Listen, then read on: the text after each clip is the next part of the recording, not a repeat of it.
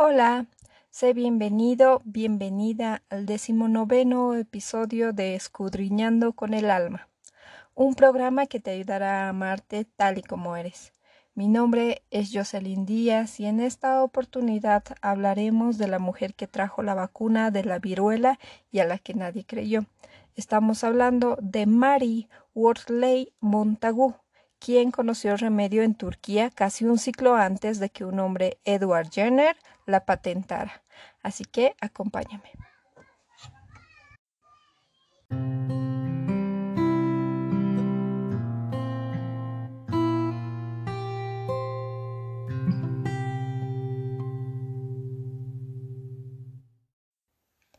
Bien, empecemos. En 1717, Mary Wortley Montagu, la esposa del embajador británico en Estambul, Edward Wortley Montagu, se convirtió en una de las primeras europeas en visitar las habitaciones secretas de los arenes imperiales otomanos que conseguían hacer volar la imaginación de los viajeros occidentales. Pero si ha pasado a la historia es por tratar sin éxito de popularizar en 1718 el remedio turco para la, viruela, 30 años antes de que naciera Edward Jenner, el médico que se llevó la gloria tras publicar en 1798 la investigación que dio lugar a la vacuna. Este último había oído afirmar a una ordeñadora de vacas de Softbury, Inglaterra, que ella nunca tendría la viruela, ya que había pasado a la viruela bovina. Con esta historia revoloteando en sus oídos, Jenner decidió inocular en mayo de, de 1796 a un niño de ocho años llamado James Phillips una pequeña cantidad de viruela. El pequeño tuvo solo una fiebre leve que desapareció a los pocos días, con lo que los resultados avalaron su investigación. Debemos destacar que la viruela fue durante siglos una de las enfermedades más temidas en Europa, pero los médicos carecían de remedio. Eh, pero este remedio no era innovador. Las inoculaciones o las inoculaciones, perdón, era utilizada ya por los médicos árabes desde el siglo VI y había, y había sido probado con éxito en campesinos y esclavos africanos, chinos o griegos.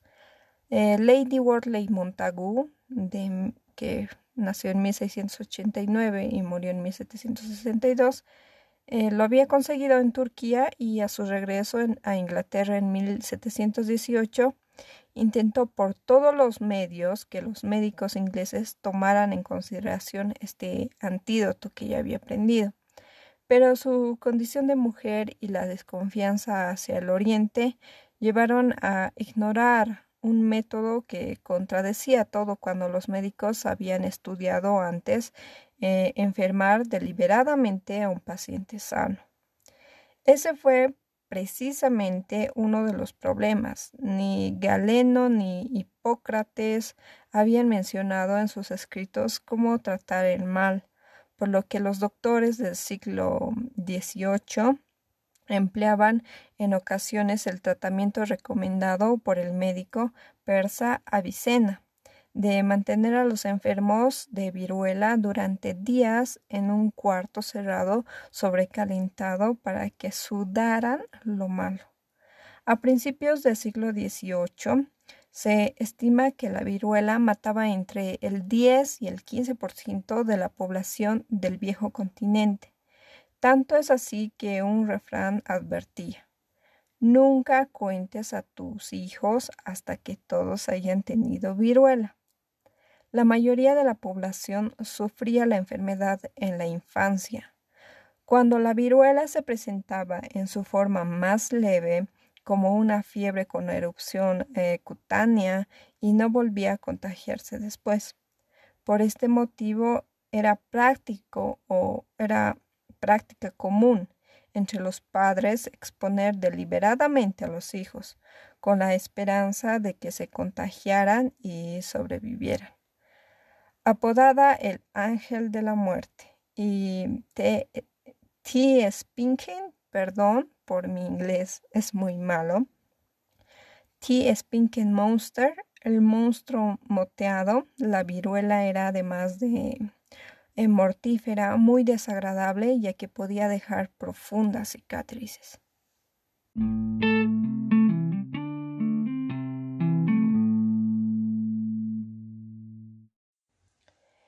En uno de sus escritos, Lady Wortley Montagu eh, nos dice que conoció en Turquía el método aquí es una enfermedad inocua. El primero de abril de 1718, Lady Mary Wortley Montagu escribió una carta a su amiga de la infancia, Sarah Chiswaite, eh, quien ah, acabaría muriendo de viruela en 1726, en la que reconocía estar muy cómoda en Constantinopla y no en la soledad que usted se figura unas cuantas líneas más adelante añadía la viruela tan fatal y generalizada entre nosotros es aquí por completo inocua, gracias a la invención del injerto, que es el término con lo que lo nombran. A continuación, la carta relata de forma detallada cuál era el procedimiento administrado normalmente por mujeres ancianas.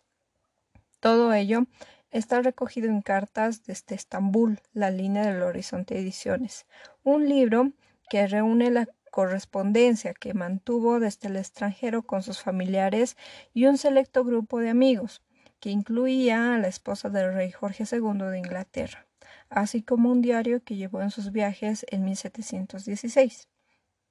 En, de en una de las magníficas representaciones que se conservan de ella, eh, e, ella está pintada por el retratista más famoso del siglo XVIII, Godfrey Kenner. Se observa a Wortley Montagu posando con su vestido turca, aparece sentada y medio reclinada en una actitud de afectada indolencia, apoyando la cabeza en su mano derecha, en los hombros lleva una estola de armiño sobre un vestido con un pronunciado escote y luce un turbante sujeto al cabello con un broche. De alguna forma, la, la, embajadora inglesa acabó adoptando a las costumbres turcas y aprendió expresarse en el idioma del país.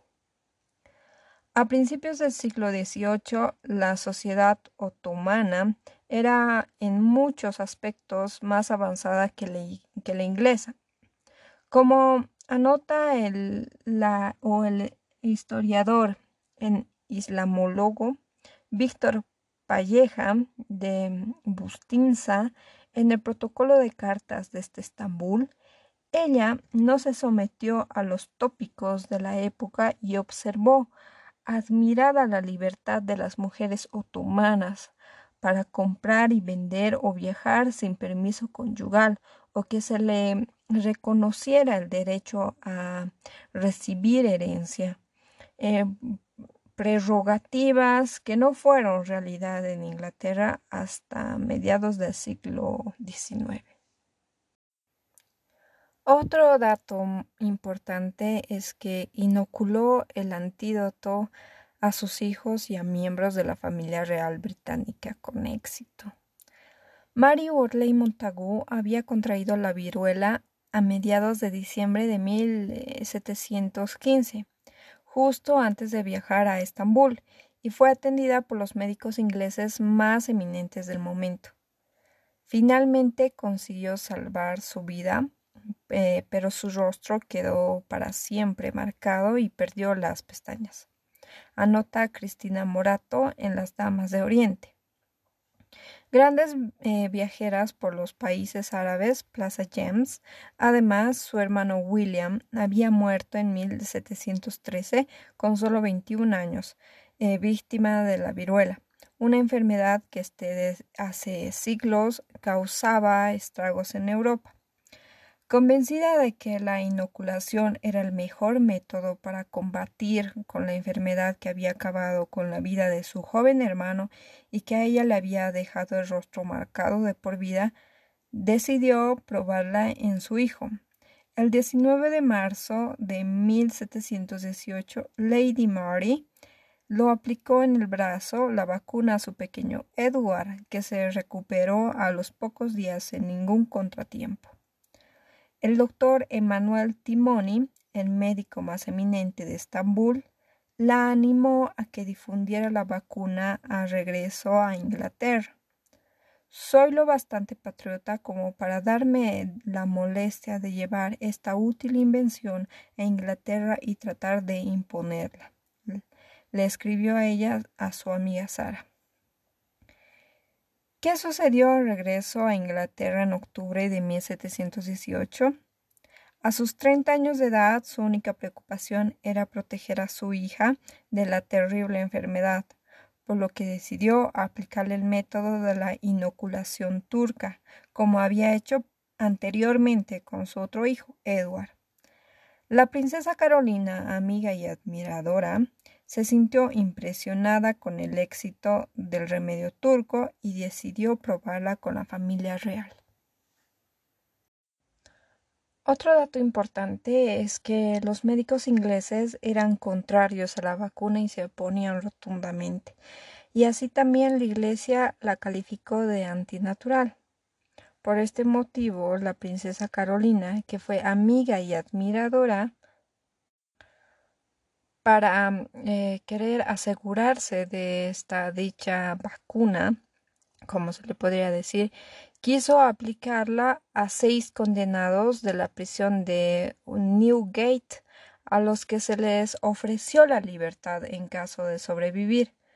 Todos lo hicieron, pero como Carolina aún no se fiaba del todo, en la primera de 1722 o en la primavera de 1722, perdón, volvieron a intentarlo, con éxito, con varios niños del orfanato de St. James.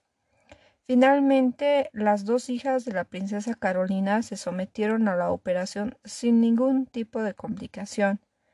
Sin embargo, el remedio turco para la viruela no tuvo éxito entre los médicos ingleses, que en ningún momento se fiaron de un remedio oriental avalado por una mujer. Tampoco la Iglesia puso las cosas fáciles. A Lady Mary le acusaron de ser una madre antinatural por haber arriesgado la vida de sus dos hijos al intentar salvarlos de la viruela. También la clase médica se alzó en armas e hizo lo posible a veces involuntariamente, pero mm, o para fracasar el método turco, añadiéndole sangrados innecesarios y purgas. Tendría que ser Edward Jenner, eh, que nació en 1749 y murió en 1823, el que se llevara el mérito de ser probablemente el científico que más vidas ha salvado a lo largo de la historia pese a los improbos esfuerzos de Lady Worley Montagu por socorrer a los millones de personas que fallecieron a causa de la viruela desde su regreso de Estambul en 1718.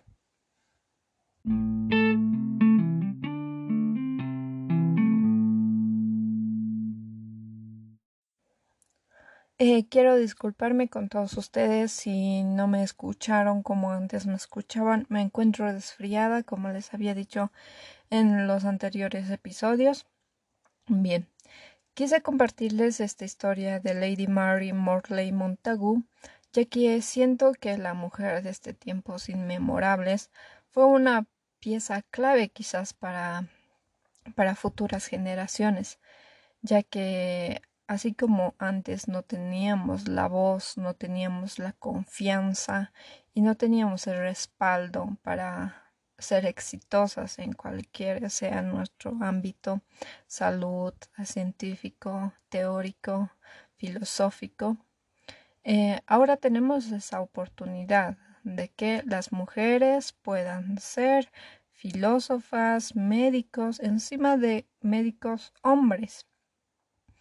Entonces yo, yo veía esta historia como un reflejo de la lucha de la mujer desde tiempos inmemorables, valga la redundancia, hacia que el día de hoy se logró. Em, pero en esta historia podemos ver que Mari lo único que quería era salvar vida y nada más. En ningún momento quería ser exitosa, en ningún momento quería dejar el nombre o su nombre bien marcado. Pero lo hizo, aunque no, lo, aunque no quiso, ya que hay muchos historiadores que, que salvan su historia y lo que ella hizo. Bien, no sé qué les pareció a ustedes y espero que les haya gustado. También siento que la historia de Mary Worley Montagu es la historia de todas las mujeres que darían la vida por sus hijos, por salvarlos y por hacer o intentar lo que sea. Y ella lo logró. Así que si hay mucha gente que siente que sus proyectos, sus, qué sé yo, sus... Mm, alguna idea que tengan quizás tienen miedo que no se pueda hacer o que, que les van a decir que está mal, no. Yo creo que uno tiene, tiene que equivocarse para luego hacerlo bien. Somos seres humanos, tendemos a equivocarnos y mejorar.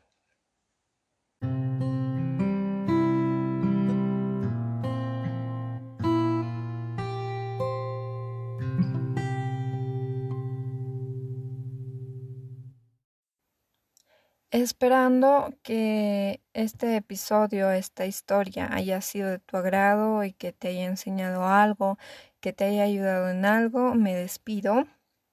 Muchas gracias por tu tiempo. Les repito, mi nombre es Jocelyn Díaz y nos vemos en un próximo episodio. Gracias.